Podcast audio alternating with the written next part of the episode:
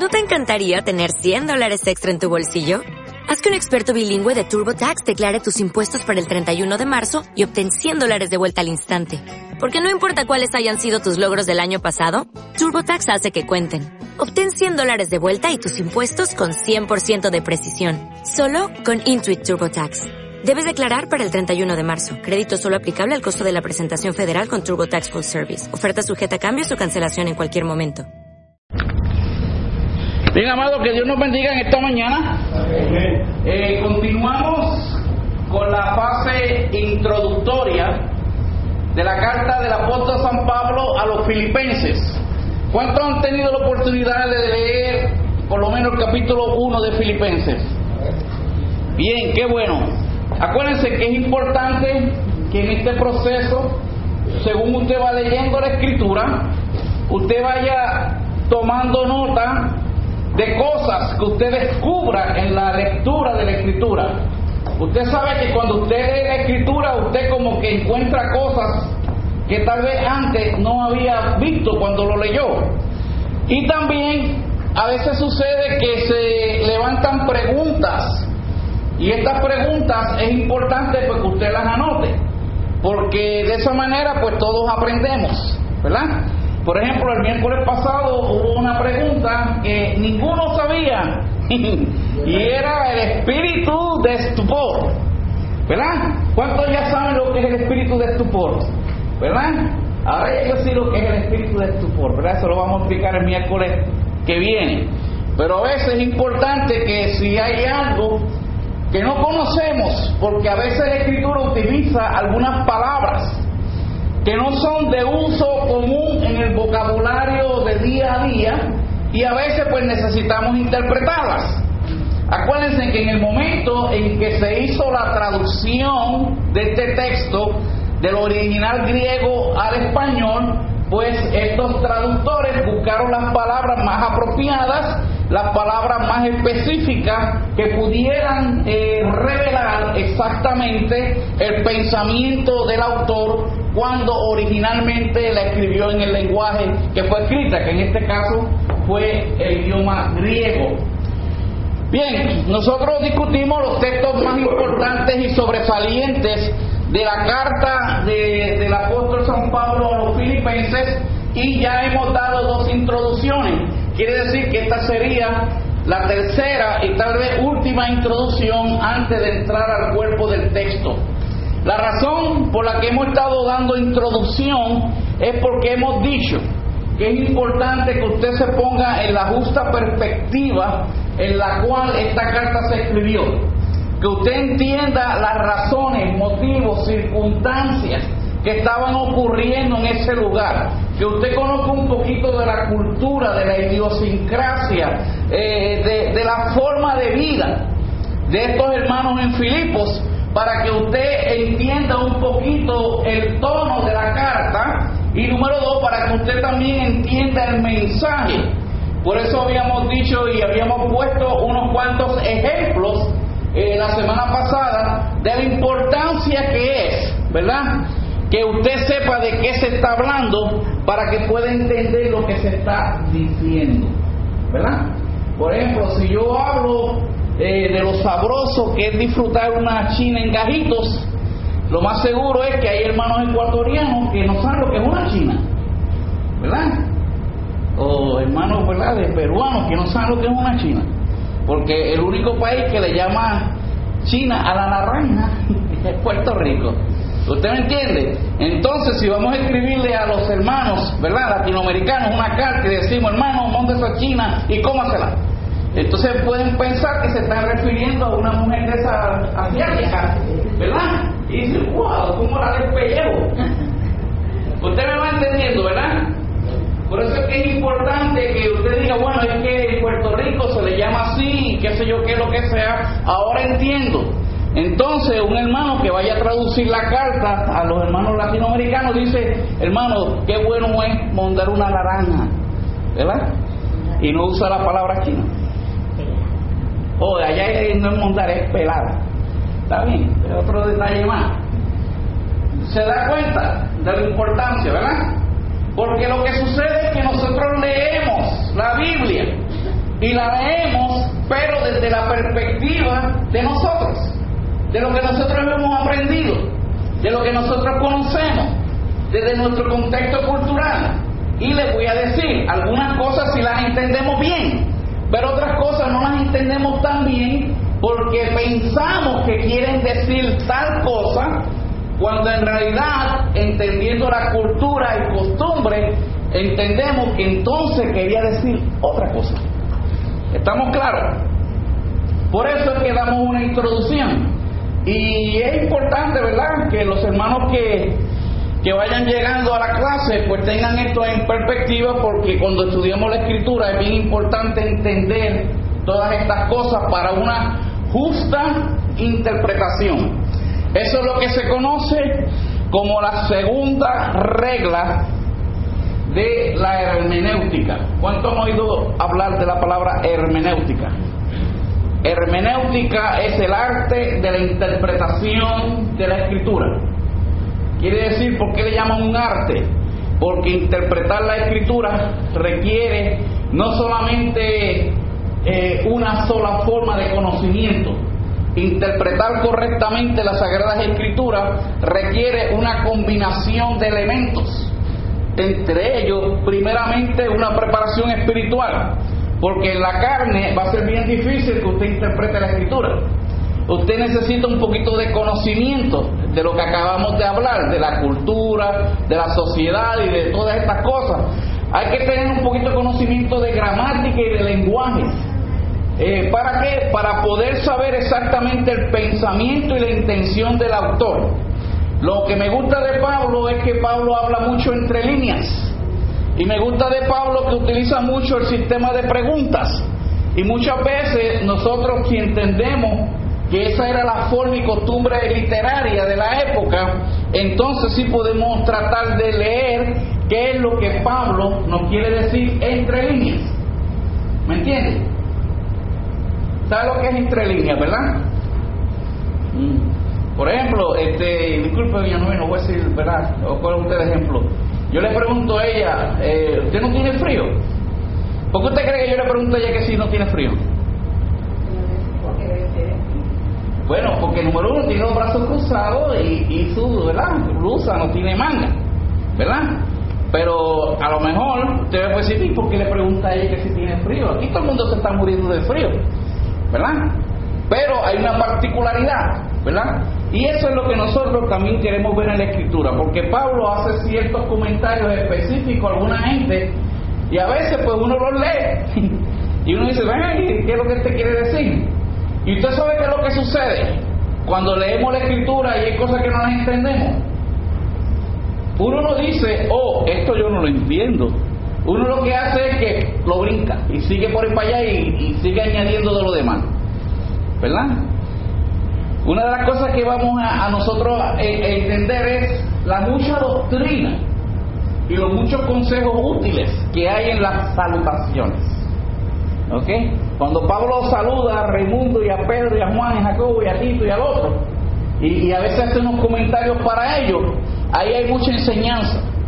¿Verdad? Y nosotros podemos aprender mucho de esas cosas también. Seguimos. Ah. ¿Estamos listos? Trajo su papel, lápiz. Yo sé que Jaime es el que toma nota en la casa, él es el secretario. Podemos nombrar los secretarios de la clase también. ¿Cuántos están a favor de que Jaime sea el secretario de la clase? Amén. Bien, Jaime, de ahora para adelante el secretario. Tenga. ya yo, ya yo cogí la asistencia hoy. No, no, no se preocupe. Eh, casualmente, lo bueno es que la secretaria general de la Escuela Bíblica, nuestra hermana María Aguilera, que casualmente es ecuatoriana también y le puede hablar en el contexto lo que usted tiene que hacer. Bien, vamos a seguir.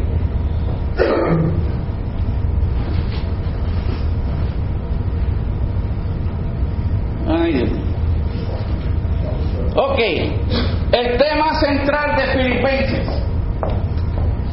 El tema central es como, oiga bien, el tema central es como un resumen que recoge la idea que el apóstol San Pablo presenta en la carta pero también la intención con la cual escribió la carta. ¿Ve? Este, vamos a ver si esto me funciona. No, lo pasé muy rápido, ¿usted ve? Ay, la tecnología de hoy. Ok, ahí está. ¿Ve? Y ahí lo puedo disparar ahora, ¿ve? Agradecimiento de quién? de Pablo. ¿A quiénes? ¿Por qué? Por, las, por los favores recibidos. Ok, un momentito. ¿Qué, qué favor está hablando? Por lo menos hay tres ocasiones en la carta donde él da gracias por ofrendas que él recibió. Pero escuche, estas ofrendas, más que dinero, el agradecimiento del apóstol es por la gratitud expresada por estos hermanos. Óigame, a veces no es lo que usted da, a veces no es lo que usted da, sino la actitud con la cual usted comparte lo que hace el impacto en la vida de otras personas. ¿Ok? Y por lo menos de cuatro capítulos que tiene la carta, en tres versos, Pablo le da gracias a ellos. Y eso lo vamos a estar viendo. Expresándole su amor especial hacia quién. Y testificándoles acerca de su vida cristiana personal. Es una de las cartas que más habla de Pablo como persona. ¿Ok? Pablo habla de su posición como judío y de su posición como conocedor de la ley, de su posición como fariseo de fariseos y tantos títulos que él había adquirido en su vida. Y es la única carta donde él expresa de que todo eso él lo tiene por basura. ¿Por qué?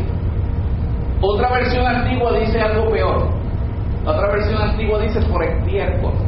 Alguien que tenga una versión anterior dice estiércol. La versión nueva dice basura. Por ganar el excelente conocimiento de Jesucristo. Pablo comprende que cuando él se muera, él no se va a llevar ningún título. ¿Verdad? Tal vez a uno lo entierren con todos los diplomas, ¿verdad? Pero seguramente esos diplomas no le van a servir para nada allá arriba. Así que lo que es importante es que él dice, yo quiero agarrar aquello, en el capítulo 3, yo quiero agarrar aquello que es eterno.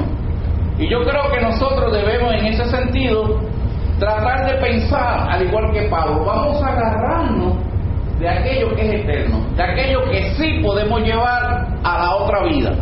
Y lo que sí podemos llevar a la otra vida es una alma limpia, salvada, regenerada, transformada por el poder de Dios. Porque eso es lo único que vamos a llevar, ni siquiera el cuerpo lo vamos a llevar. ¿Usted lo sabía? El cuerpo va al sepulcro. Y de ahí lo gusanos, y usted sabe, si lo creman, pues peor, ¿verdad? Lo hacen ceniza. Pero el alma es lo único que vamos a poder llevar delante de la presencia de Dios, ¿verdad? Qué chévere. Y entonces, especialmente le habla de su gozo en quién? En Cristo. Ok, oiga esto. Pablo no era masoquista. ¿Sabe lo que es masoquista? ¿Qué es masoquista mí? ¿Verdad? Una persona que disfruta cuando lo maltratan o se hace daño, ¿verdad? Pablo estaba preso cuando él escribió esta carta. Él no está escribiendo de que él está contento porque él está preso. Él escribe porque su gozo no depende de sus circunstancias. Su gozo depende de quién? De Cristo. De Cristo. ¿De quién depende nuestro gozo? De las circunstancias. No, de Cristo. De que me llegó una carta de que me van a reposar la casa. De que me van a quitar el carro. Me llegó el papelito ahí y me van a botar del trabajo. No. Si el gozo dependiera de eso, pues imagínate. El gozo depende de Cristo, que nos quiere como quiera. Dice inclusive que aunque nuestra madre, nuestro padre, nuestra familia, nuestros hijos, el gobierno, quien sea, nos desamparare con todo eso, Dios nos va a qué? A recoger, ¿verdad? ¿Quién lo cree? Amén. ¿Verdad que es fácil decirlo? Qué bueno, es fácil decirlo y gracias Señor porque lo podemos decir con facilidad. Especialmente su gozo inscrito en que, en cualquiera circunstancia. ¿A cuánto le gusta eh, la cosita esa? Esto. es un juguete, estuve practicando en casa y casi la gozo la batería. Por eso es que, por eso es que ahora casi no me respondo. Vamos a ver. ¿O tiene batería? Qué bueno. ok. Bueno, ahora, el tema central de Filipenses. Ok, número uno. Es la carta más que más personal. Y habíamos dicho eso en el resumen anterior, porque es la carta que más habla de Pablo, ¿verdad? Dice que él derrama su corazón a sus hermanos que ama, donde no hay un tema central único. En otras palabras, no es un tema como la de los corintios, que es para corregir una situación de disciplina y orden que había en la iglesia. No es una carta donde él Timoteo sobre los falsos maestros y cosas así. Es una carta que habla más bien de agradecimiento. Dice, se cambia de tema como lo hacemos en una carta personal. En otras palabras, la carta a los filipenses, aunque es una carta pequeña, es como un menú. ¿Sabe lo que es un menú, verdad? Eh, cuando usted va a un restaurante, en el menú le, le ponen una combinación de distintos platos ahí, ¿verdad? Y usted dice, wow, ustedes comerlos todos, pero la idea es que usted vuelva otro día y otra cosa, ¿verdad? ¿Y cuántos van la próxima vez se comen lo mismo? ¿Verdad? Uno como que desarrolla un gustito por algo. Pero en esta carta Pablo habla de distintas cosas. Segundo, Pablo está gozoso en medio de sus qué? Adversidades. Y algo adversidad quiere decir algo que es contrario al bienestar de nosotros. Nosotros vamos de lo más bien por un camino y de momento se nos presenta una roca bien grande en el medio que nos impide pasar. Esa roca es una adversidad. ¿Y qué hay que hacer? ¿Quedarnos ahí? Hay gente que trata de remover la piedra, pero si la piedra es muy pesada no se puede hacer nada. Lo mejor es o pasarle por el lado o brincarle por encima, ¿verdad? Y nos exhorta a estar gozosos en quién? En el Señor. Qué bueno. Bien, revelan su amor en calurosas expresiones. Muchas veces vemos a Pablo como un hombre bien estricto, como una persona bien seria, bien recto, ¿verdad? Una persona que a lo mejor ni se reía ni hacía chistes. Pero en esta carta vamos a ver textos donde vamos a ver a un Pablo muy cariñoso, bien paternal y bien preocupado por el bienestar de la obra, como también bien preocupado por el bienestar de todos aquellos que van a leer esa carta, como nosotros. Bien, aquí tenemos algo para ubicarnos en perspectiva. Dice, el autor es quién? Pablo. El lugar y fecha de que escribió la carta fue donde? Eh, ve que llegó escrito ahí. ¿Para quién?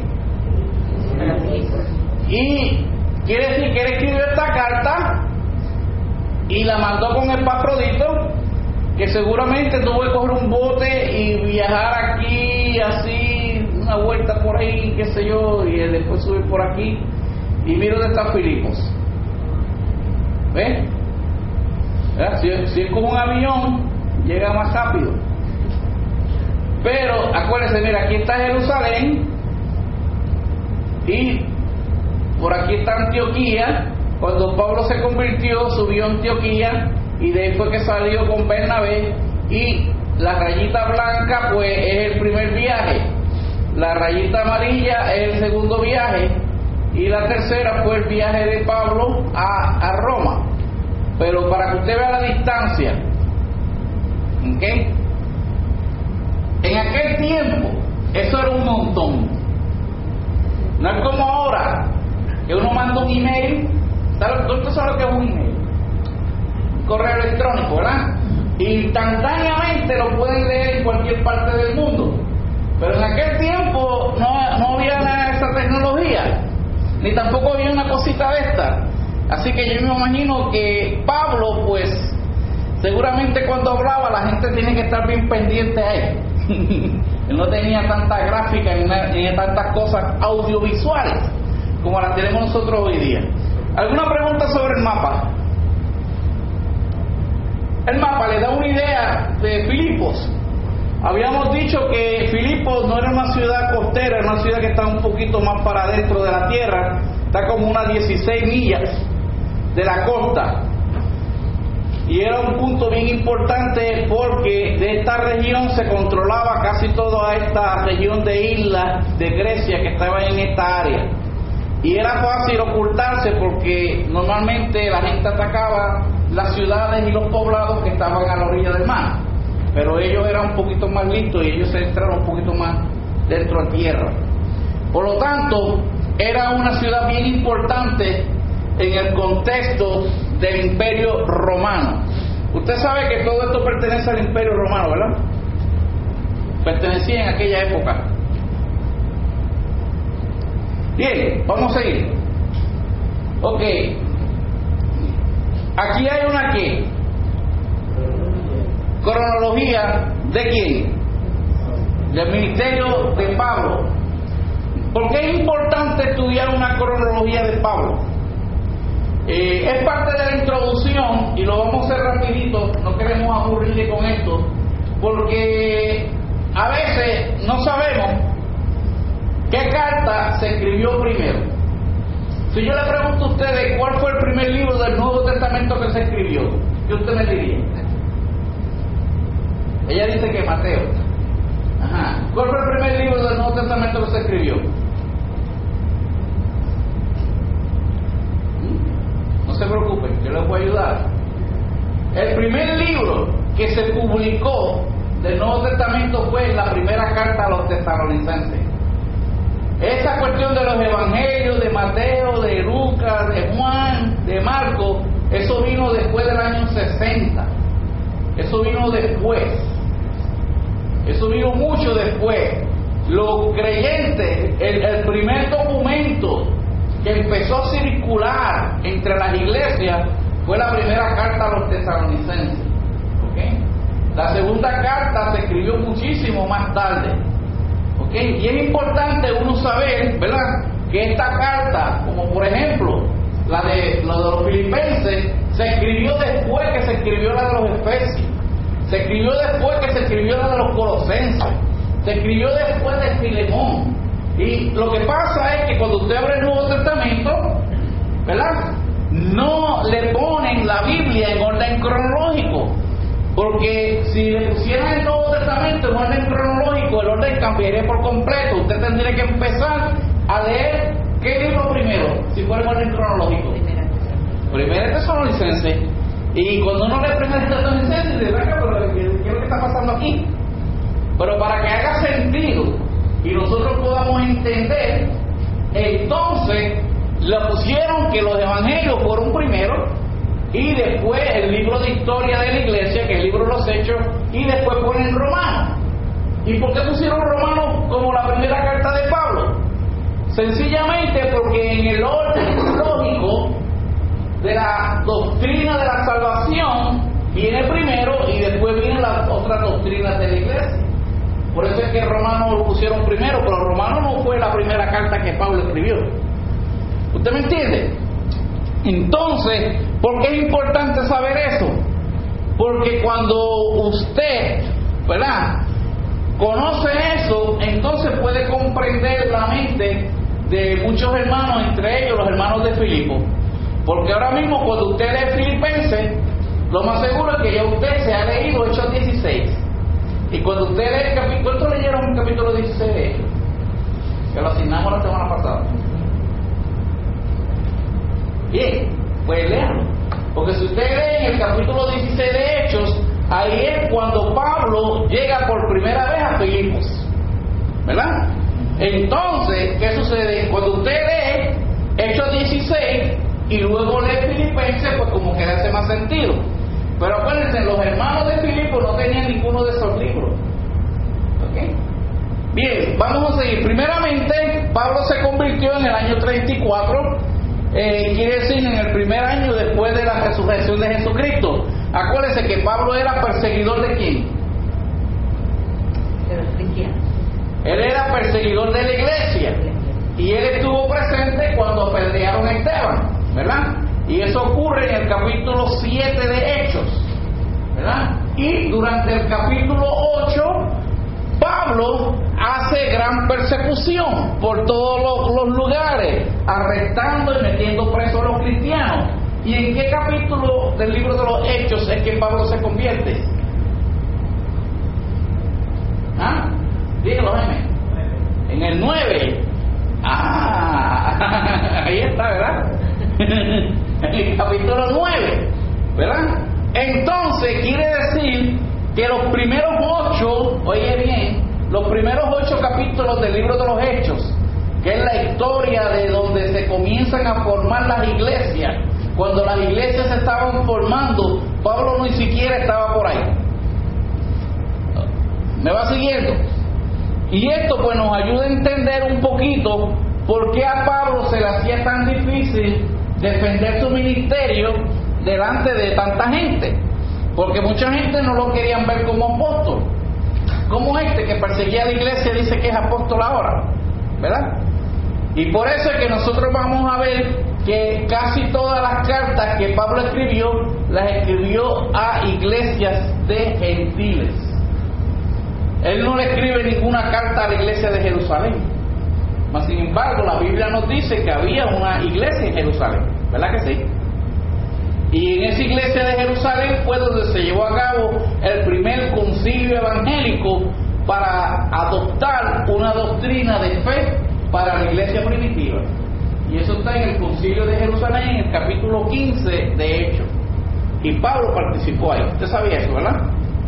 Es importante que usted lea el libro de los Hechos, porque este libro le va a ayudar a entender más claramente cómo todas estas iglesias vinieron a tener lugar. Las iglesias a los gentiles vinieron a fundarse después de los capítulos 12 y 13 de los libros de los Hechos, que fue cuando Pablo ya comenzó a estar activo en el ministerio. ¿Me van siguiendo? ¿Están aprendiendo algo? Es importante conocer estas cosas. En el año 47 fue el primer viaje de Pablo y eso ya lo vimos en el mapa, la tallita blanca. Luego en, entre el 48 y 51 fue el primer, el segundo viaje misionero fue estas ciudades. ¿Y qué ciudad fue en el segundo viaje? Filipos, ¿verdad? Ahí fue cuando él tuvo el sueño que un hombre le dijo, pasa a Macedonia y ayúdanos, ¿se acuerdan? Que el reverendo Torres predicó de ese mensaje. Pasa a Macedonia y ayúdanos, porque en este momento Pablo quería ir a Asia. Y ahí tuvo en sueño la visión de un hombre macedonio que decía, ven a Macedonia. Y esa región donde está Filipo la región de Macedonia. Por eso casi todos estos pueblos son de esa área. Tesalónica, Berea, Atenas, Corinto, etcétera, etcétera. Y después sigue así el tercer viaje entre el 53 y el 57. Y ahí es donde escribe a Segunda de Corintios. ¿Ve? Eh, después yo le puedo dar una copia de esto para que usted vea cuándo es que se vienen a escribir las cartas. Y eso para el que no estudia la Biblia, pues no tiene importancia. Pero el que estudia la Biblia, pues va a ser una referencia bien importante, ¿verdad? Luego aquí Pablo tiene dos años del cancelamiento, ¿verdad?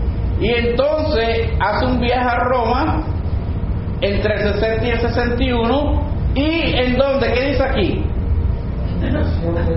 Mientras estuvo en Roma, él escribió qué carta. Y la última Filipenses. quiere decir que, por así decirlo, Filipenses fue una de las últimas cartas que Pablo vino a escribir. ¿Verdad? Y es bien importante. En este tiempo también se determina que mientras Pablo estaba bajo el arresto domiciliario, así es que termina el libro de los Hechos en el capítulo 28, y que Pablo estaba en una casa y desde allí pues él recibía a la gente que lo visitaba, y durante estos tiempos sus últimas cartas ya no fueron a iglesias, sino fueron más bien a? A pastores. Y Timoteo y Tito eran pastores. Y en el segundo encarcelamiento de Roma es que le escribe, ¿cuál? Segunda de Timoteo. Y si yo le pregunto ahora a usted cuál fue la última carta que Pablo escribió, ¿cuál fue? Dígalo duro. Segunda de Timoteo. Segunda de Timoteo.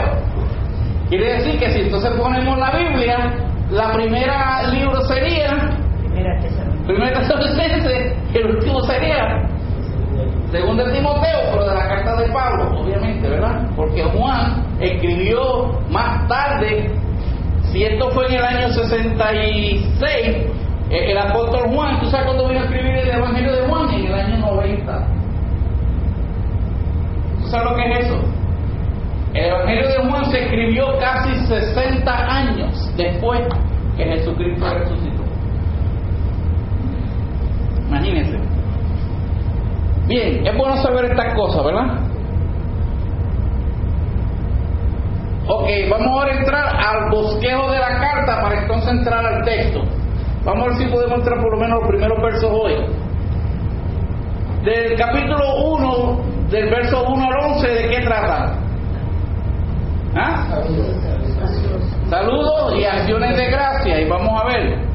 Luego del 1, 12 al 26, la reacción de Pablo ante su situación que presente, ¿verdad? Del 1.27 al 2.18, Cristo presentado como un ejemplo de qué? Con el fin de que la preservación de la unidad de los creyentes. En otras palabras, Pablo en ese capítulo 2 pone a Jesucristo y reta a cada uno de nosotros con estas palabras. Haya pues en vosotros este mismo sentir que hubo en quién? En Cristo. En Cristo. ¿Ok? Y eso lo vamos a estar viendo con calma. Eh, luego en el verso capítulo 2, 19 a 30 habla de Timoteo y, Epa- y Epafrodito, eran discípulos recomendados como compañeros en el Evangelio. Porque era bien importante que cualquier persona que se lanzara en el plano de levantar iglesias y de ir a predicar por las iglesias no fuera por su cuenta. Mira, yo vengo aquí, este, ¿verdad? Toma mi, mi tarjetita, como hacen algunos hoy. Invítame a predicar, mira, Dios me usa grandemente. Normalmente, para que las iglesias recibieran a alguien como maestro, como pastor, como evangelista, tenía que ser recomendado. Y Pablo recomendó aquí a quienes. A Timoteo y Epafrodito. ¿Ok? Y eso es bien importante. Y hoy día, pues nuestra denominación y muchas iglesias, por eso es que ordenan ministros. Cualquier persona de la calle no puede decir, mira, yo eh, me gradué del Internet Seminary School, ¿verdad? Y aquí tengo un diploma que imprimí. ¿Me entiendes? O sea, uno tiene que tener cuidado de dónde salen. Tienen que ser llamados, ¿verdad? Porque yo creo que si hasta yo mismo hubiera venido aquí por mi cuenta, hermano, aquí estoy yo, tú sabes. no hubieran hecho caso, ¿verdad? Uno tiene que ser llamado, uno tiene que ser, ¿verdad? Seleccionado y uno tiene que ser ordenado para el trabajo. Porque en todo eso es que la gracia y la unción de Dios está envuelta, ¿verdad? Por eso Pablo le dice a Timoteo, mira, no descuides el don que fue puesto en ti por la imposición de quién? De las manos, ¿verdad? Y eso es bien importante. Y aquí hay unas advertencias y unas exhortaciones, ¿verdad? A mantenernos Firmes. firmes, firmes, a pesar de la adversidad. Y aquí en el capítulo 4, verso 1, hay más exhortaciones. Y una de las formas más bonitas de nosotros aprender a orar, ¿verdad? Y ese es cuando habla ahí, sean pues presentadas todas nuestras peticiones delante de Dios en todo ruego y súplica y acción de gracia. Son tres elementos de la oración que vamos a, escuchar ahí. Entonces, luego aquí pues termina con las gracias, por los dones y en este caso por las ofrendas y cosas que él recibió de parte de ellos. ¿Alguna preguntita?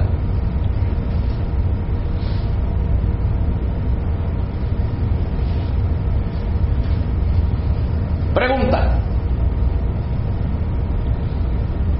¿Estamos? Eso fue la introducción. Pues entonces estamos listos para el texto. Amén. Wow, no se me duerman.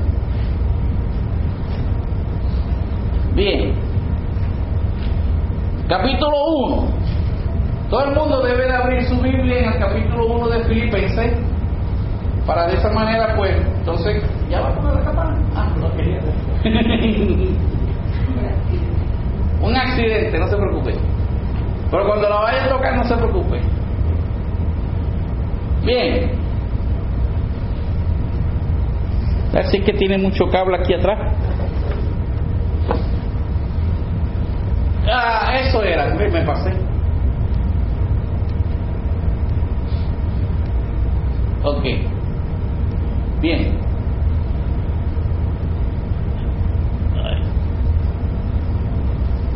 Pasa.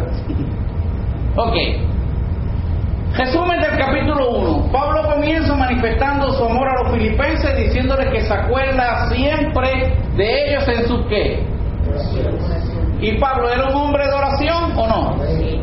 ¿Y cuántos imitamos a Pablo en eso? ¿Verdad?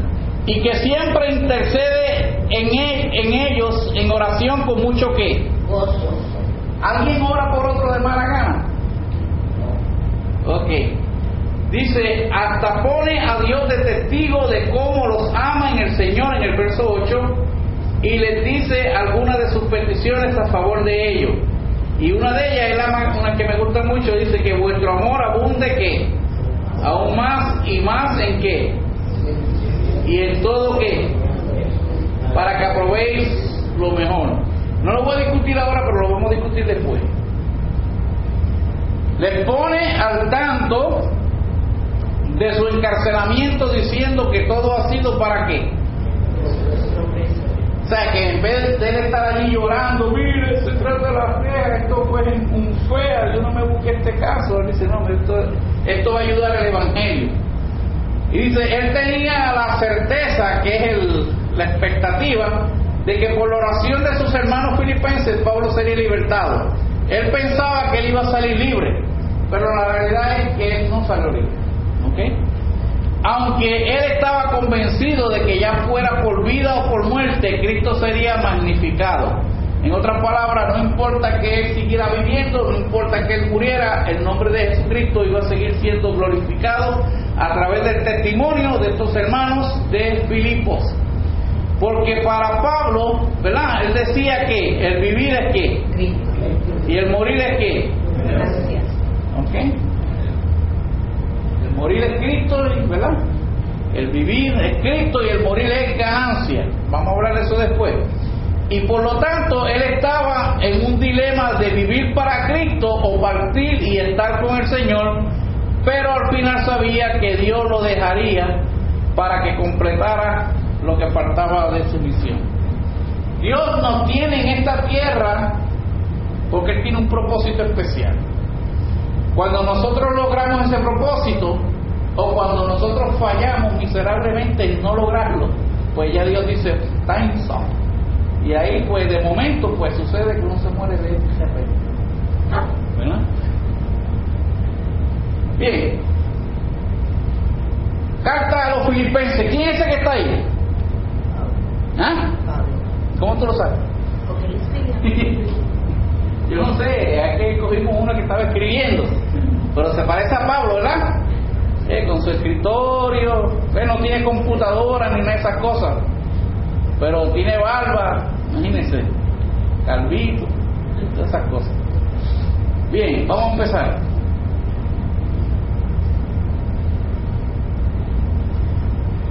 Filipenses 1. Pablo y Timoteo. ¿Por qué Timoteo? Era un- Aquí hay una palabra que es importante que usted se aprenda. Y es la palabra amanuense. Timoteo era el amanuense de Pablo. Eh, quiere decir, también Silas o Silvano eran amanuenses. Es decir, Pablo dictaba la carta y ellos la escribían.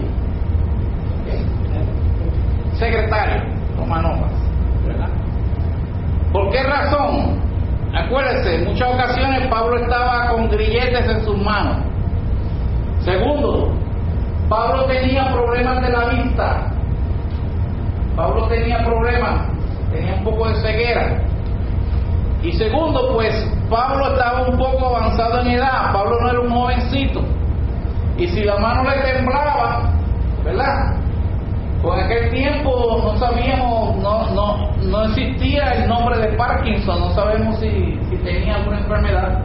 Y él no podía escribir, se le hacía difícil escribir. Por eso es que pone Pablo y Timoteo, siervos de quién? Jesucristo. ¿A quién escribe? A todos los santos. A todos los santos. ¿En quién? En Cristo Jesús. ¿Que están dónde? En Filipenses.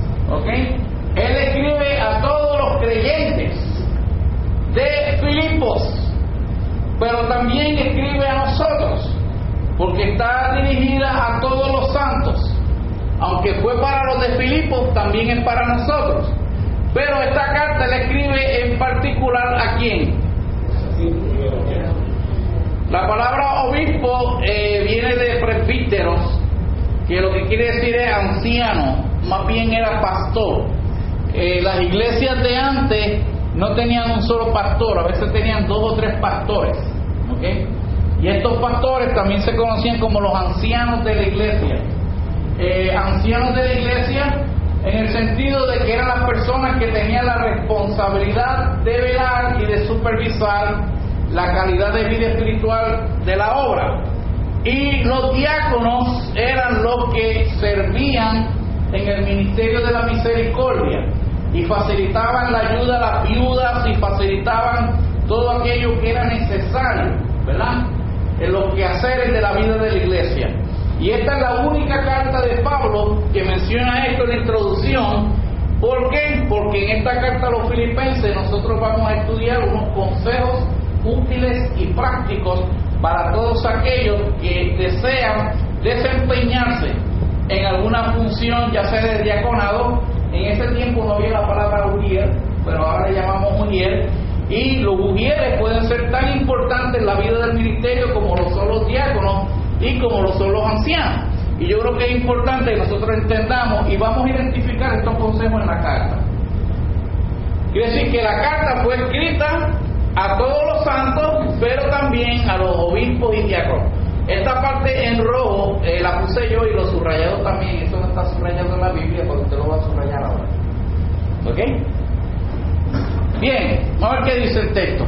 Dice, gracia y paz a quién? ¿De parte de quién? De Dios, nuestro Padre, y de quién? ¿Ok? Casi todas las sa- salutaciones apostólicas comienzan con ese mismo mensaje, un mensaje de gracia y un mensaje de paz. Bien, vamos al otro texto. Dice el verso 3, lo tienen en la Biblia, ¿verdad? Doy gracias a mi Dios siempre que que. Que me acuerdo de vosotros. Y cuando usted se acuerda de alguien, ¿qué hace? Mira lo que me hizo. Esta mañana veníamos en el camino y mi esposa mencionó una persona y "Mire", y, yo me había olvidado por completo que esa persona existía. ¿Verdad? Pero qué bueno, ¿verdad? Que uno se puede acordar de las personas. Y el Señor pues obra. Anoche nos encontramos a una persona allá en la parada cristiana que casualmente días atrás estábamos hablando de esa persona. Y yo le dije a mira, no es coincidencia, es que a veces como que Dios, ¿verdad? Anticipa algo. Y cuando pude presentarle a la persona, pues ya ella sabía algo de la persona, porque días antes estábamos hablando de esa persona. Y qué bueno que lo pudimos encontrar. ¿No ¿Usted me entiende? Y Pablo, siempre que se acuerda de alguien, ¿qué hace? Da gracias a Dios siempre que me acuerdo de ustedes. Obviamente, si usted recibe favores y atenciones de una persona, pues usted se va a acordar mucho más de ellos de aquel que nunca le manda nada, ¿verdad? Por eso nosotros siempre nos acordamos de la credit card, nos acordamos del mortgage y de la electricidad, porque ellos siempre se acuerdan de nosotros, nos mandan un bill. ¿Entiendes? Yo, yo sé que tus amigos se podrán olvidar de ti, pero la compañía del teléfono no se va a olvidar de ti, ellos siempre te van a mandar el bill, ¿verdad? Qué bueno que tenemos gente que siempre se acuerda de nosotros. Dice, algunas veces, no, Siempre. o siempre, en todas mis que, rogando como, y eso está subrayado. Es importante. Es importante por todos vosotros, siempre en todas mis oraciones, quiere decir que constantemente Pablo oraba por estas personas. Y por eso es que a veces nosotros recomendamos tener una lista de oración, porque a veces de memoria uno no se acuerda, ¿verdad? Pero cuando uno tiene una lista, Señor, a mí se me olvida, pero mira qué bueno que aquí está el nombre de esta persona, y yo te quiero dar gracias con vos por esta persona. ¿Ok? Porque es importante nosotros ponerle, oye, oye bien esta palabra, buena intención a la intercesión. Póngale buena intención a la intercesión. Y cuando usted intercede por alguien, no piense que es solamente asunto de Dios, es asunto suyo. Usted está intercediendo, usted está abogando delante del Padre por esa persona. Y, y usted no quiere, si usted tiene un caso en la corte, usted no quiere un abogado que vaya y diga, "Ah, sí, aquí está fulano. Yo no sé qué es lo que le pasa a él, eh, no sé, déjame buscar aquí, que cometió tal falta. Un abogado siente, se van a quedar, "Brother, yo te estoy pagando para que tú vayas allí, ¿verdad? Porque el abogado es el primero que tiene que demostrar en su cara de que él cree que tú eres inocente, ¿o no? Porque si tú ves, busca un abogado que tiene la cara de que tú eres más culpable que nada, pues mira, me- mejor vaya sin abogado. ¿Entiendes lo que le quiero decir? Cuando usted está usted está haciendo como un abogado. Yo creo que usted tiene que ir delante de Dios como que usted verdaderamente quiere que esa persona se sane. ¿Verdad? Usted tiene que ir delante de Dios como que verdaderamente usted quiere que el Señor le resuelva el problema a esa persona. Y Señor, yo vengo aquí a defender esta causa. Yo vengo aquí a interceder porque yo, yo quiero que tú en el nombre de Jesús apliques la misericordia divina y esta persona pueda ser libre de esta situación. ¿Entiendes? Y yo creo que Dios pues dice, wow, cuánto amor tiene este hijo mío por esta otra persona. Y todas esas cosas son bien importantes. ¿A cuánto le gusta que intercedan por usted de esa manera?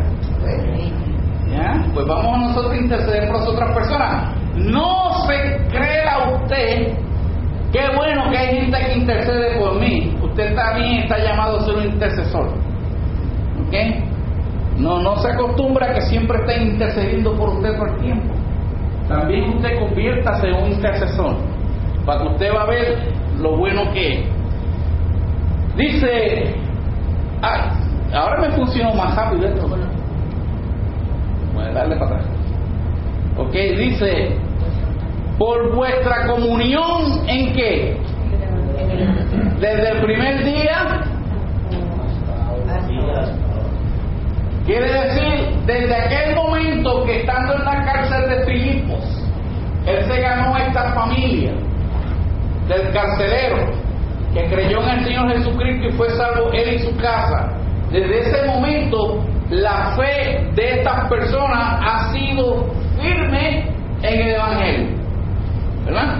Y yo creo que de aquí nosotros podemos entender que la expectativa de Dios es que nuestra fe sea firme ahora como lo fue desde el primer día en que nosotros creímos. ¿Verdad? Sabemos que en la vida hay altas y bajas, hay aflicciones, hay adversidad, hay problemas, hay tribulaciones, hay pruebas, hay luchas, hay tentaciones, hay ataques. Pero nuestra fe y comunión en el Señor debe de ser constante. ¿Me va siguiendo? El bote no deja de ser bote porque la marea esté brava. ¿Entiende? El bote mantiene su integridad como bote, a menos que no choque y se despedace, despedace, ¿verdad?